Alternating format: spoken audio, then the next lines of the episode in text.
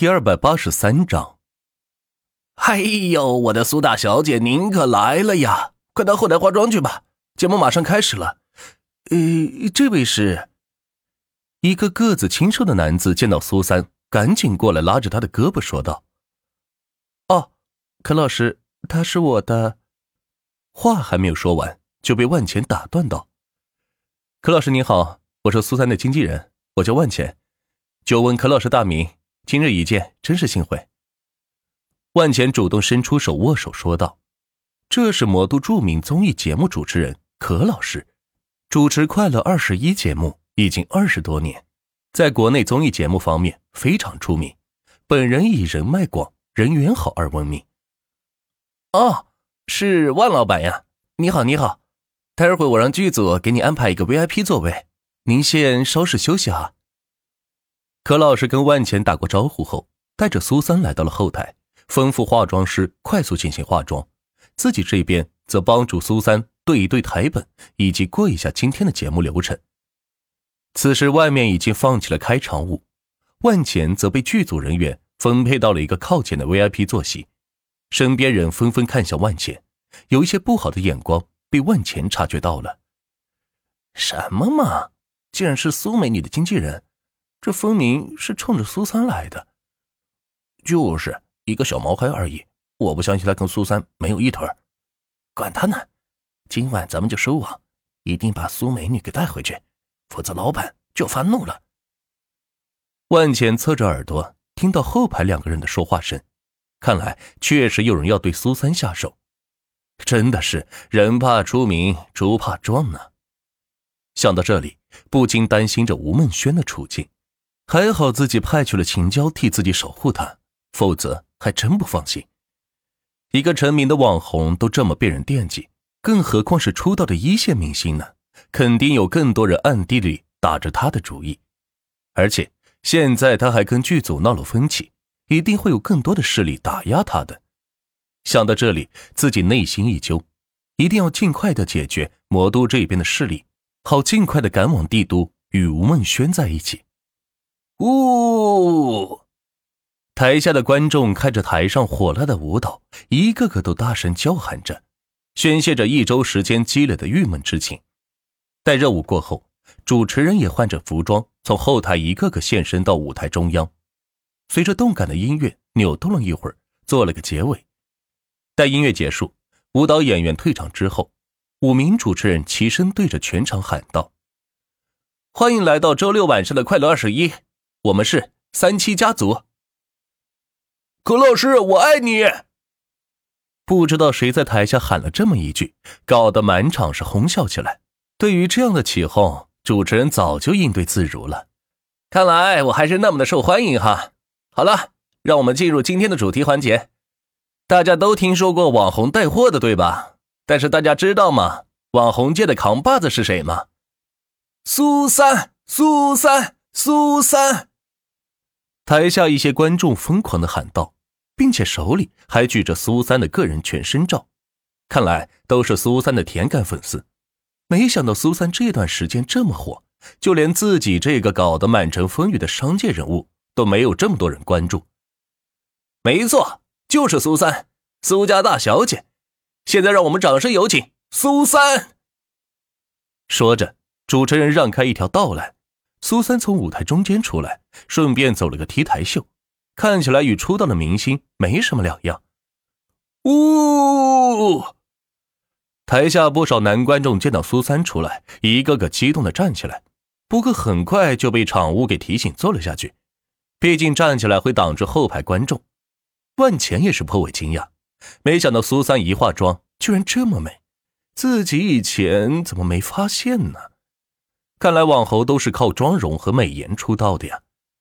主持人跟苏三寒暄了几句，然后跟观众打了招呼，便坐到了旁边休息了。走路过程中还不忘看向万钱，向他吐了个舌头。万钱则挥手致意，这个动作引起了粉丝们对万钱的普遍仇视。接下来又出场了几位重量级的明星，都是今天来参见综艺节目的，宣传自己最新拍的电影的，居然是他。万钱猛地站起来，吓得场务弯着腰，赶紧过来提醒万茜。这个位置站起来很容易挡住后面人，提醒让他坐下。万茜坐下后，内心是久久不能平静。今天来的这个剧组就是吴梦轩最近要上映的剧组，但是却没有吴梦轩的影子。听主持人介绍，是说女主演因身体不适，今天不能来参加这次节目。看来吴梦轩是真的被针对了。万杰忍住给吴梦轩打电话的冲动。害怕自己说的话又勾起了他的伤心事，就这么坐着等节目录完。三个多小时的录制，中间带着广告、带游戏，折腾到了十点半。观众们在指挥下开始陆续离场。苏三则从后台跑了出来，见到了自己偶像明星，还让签了字，激动的来跟万钱分享：“万老板真是好福气啊，见到这么一位有潜力的网红。”可老师也出来跟万钱打招呼道：“呵呵，这还要多靠可老师指点才是。”哎呀，万老板真是客气了。听说最近张海生针对你，要不要我帮忙在中间说和说和？一定是有什么误会吧？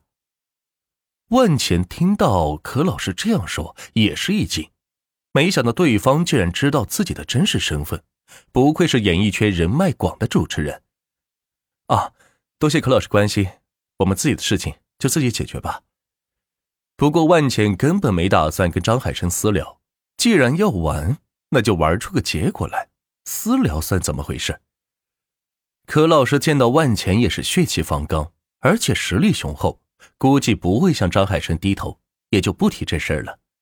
两人再次寒暄两句话，便各忙各的去了。走吧，苏三，咱们吃宵夜去。嗯，万总。我请客。苏三今天录完节目虽然很累，但是见到自己的偶像也是颇为兴奋。两人就这么结伴着走出了演播大厅，来到了电视台的停车场。嘿，小妞，别急着走啊！我们大哥请你到家里来坐坐，可不要不给面子哦。在苏三的宝马车旁蹲着两名黑衣男子，万茜认识他们，正是刚才在观众席的两个男人。我不认识你大哥，起开！苏三也不废话，用钥匙按车门说道，但是却被两人按住了车门，不让上车。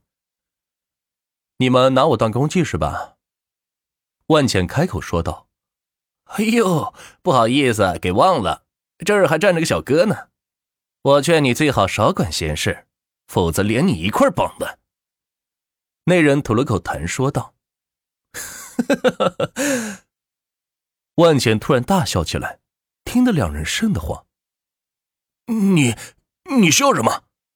其中一人从口袋里摸出刀子，指着万茜说道：“说出你大哥名字，我饶你们不死。”万茜将苏三护到身后，对于这种尾随跟踪的人，一定要给他们个教训，否则他们就不知道“死”字是怎么写的。哎呦我去！那人拿起刀子朝着万钱捅来。吓得苏三大声尖叫起来，却见到万钱一个侧踹，将那人踹飞了出去，砸在后面的宝马车上，再逼住砸出一个坑来。苏三见状，吓得是捂上了嘴，没想到万钱的实力这么强横，平常看他斯斯文文的，像是个有钱的儒商，没想到打起仗来这么狠，好强的力量。旁边那人见状，暗自评估道：“你们大哥到底是谁？”万钱想要摸清到底是谁要找苏三的事。你你你不要过来！那人也摸出一把刀子，举在身前，来回的划了道：“说，大哥是谁？”万钱一声暴喝，吓得对方直接把刀子掉在了地上。每日花去几十万亿，这种魄力和胸怀不是一般人能培养成的。万钱身上的这股气质，呵斥一般的人。直接将对方给吓傻都有可能。